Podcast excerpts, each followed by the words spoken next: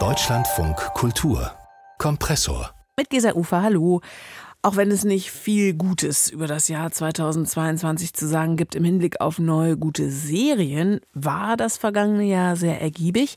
Da gab es unter anderem Star Wars, Marvel, ein Game of Thrones und ein Herr der Ringe Prequel.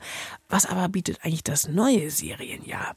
Dazu haben wir hier mit unserer Serienkritikerin Lara Keilbart im Kompressor gesprochen.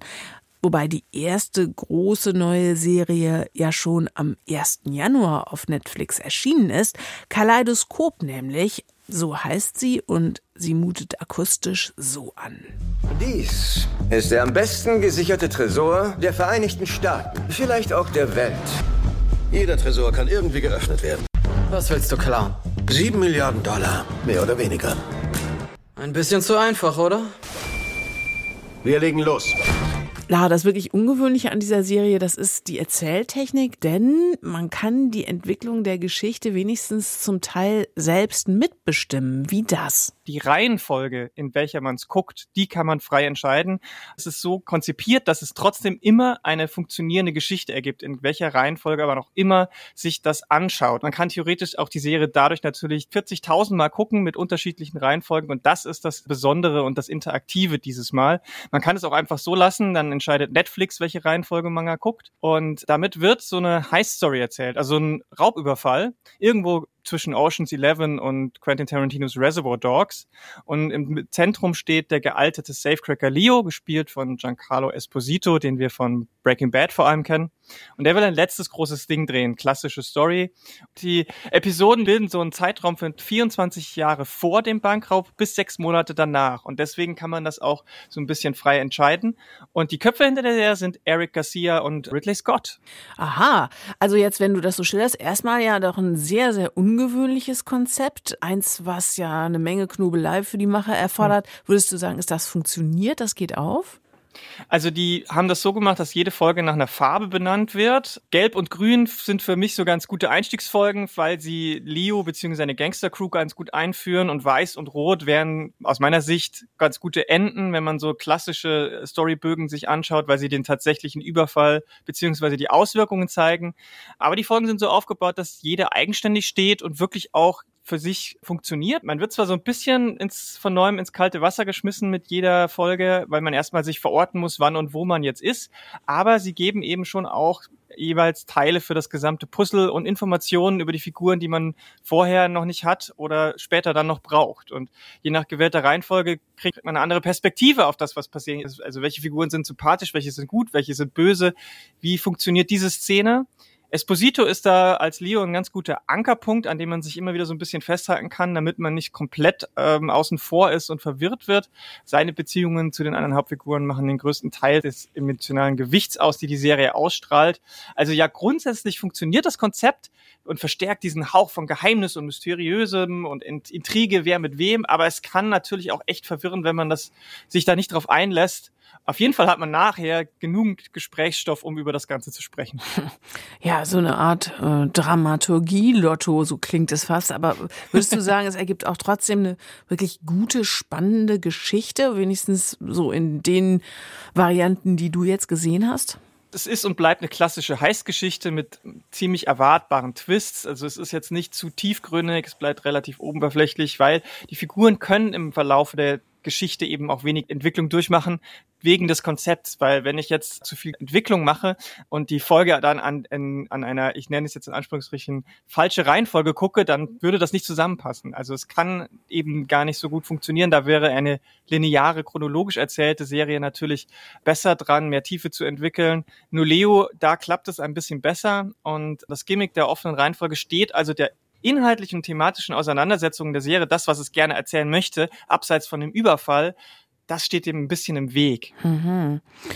Gut, also dieser spektakuläre Auftakt, der liegt sozusagen schon hinter uns. Wenn wir jetzt nochmal weiter in das Jahr 2023 gucken, gibt es da weitere experimentelle Formen, die sich da äh, auf jeden Fall aufdrängen?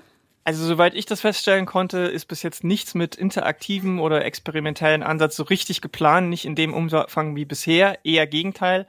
Am ehesten könnte man noch das Citadel-Projekt von Amazon Prime Video so ein bisschen mit vier Anführungsstrichen auch hier experimenteller bezeichnen, denn es macht einen Spionage-Thriller-Universum auf, nach dem Vorbild des Marvel Cinematic Universe, von den Russo-Brüdern auch gemacht, die da ja auch viele der Marvel-Filme mitproduziert und gedreht haben. Und es sind unterschiedliche Serien, die im selben Universum, also in derselben Welt spielen, aber in verschiedenen Ländern, darunter zum Beispiel Indien, Mexiko und natürlich die Vereinigten Staaten. Und die werden am Ende zu einem großen Event zusammengeführt. Das gab es so jetzt abseits von SuperheldInnen auch noch nicht, ist aber jetzt auch nicht so überraschend, dass das doch nochmal jemand probiert.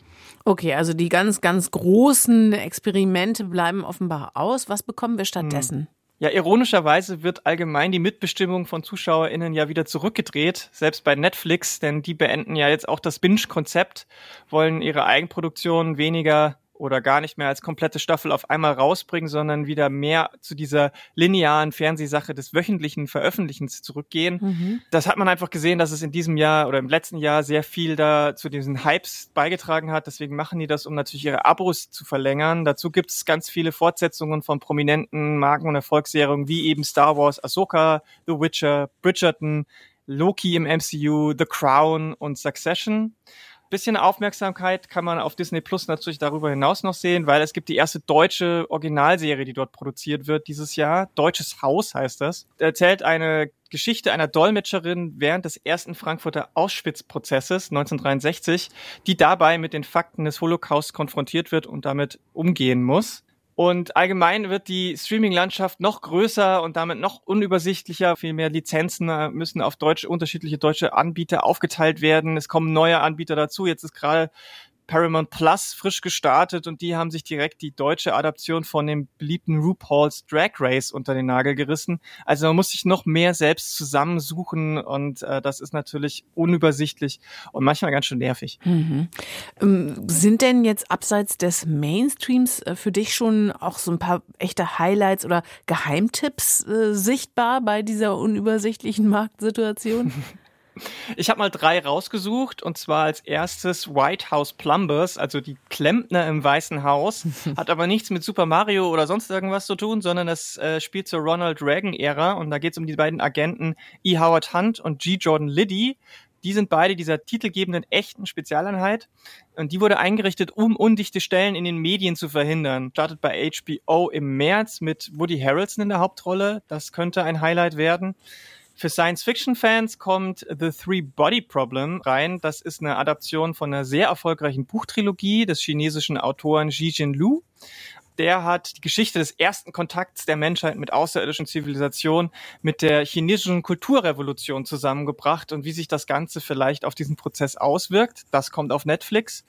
Und das dritte, das ist jetzt nicht unbedingt so ein Geheimtipp, weil das schon sehr hoch gehypt wird, aber es ist ähm, eins, was vielleicht außerhalb der Videospielwelt noch nicht so viele kennen, denn es ist die Adaption von The Last of Us das uns in eine düstere postapokalyptische Welt versetzt, in der Pedro Pascal als Joel sich auf den Weg quer durch die verseuchten Vereinigten Staaten machen muss, um Teenager Ellie in ein Labor zu bringen, weil sie sich davon einen Impfstoff erhoffen. Startet bei HBO beziehungsweise bei uns Sky oder Wow am 15. Januar. Also, wir lernen, wenn Sie sich fürs kommende Jahr fest vorgenommen haben, weniger Serien zu gucken, das wird schwierig. Es wird aber scheinbar auch schwieriger, die Perlen aus diesem großen Angebot zu finden. Für uns hat einen ersten Überblick Lara Keilbart rausgesucht. Ganz herzlichen Dank dafür. Danke, gerne.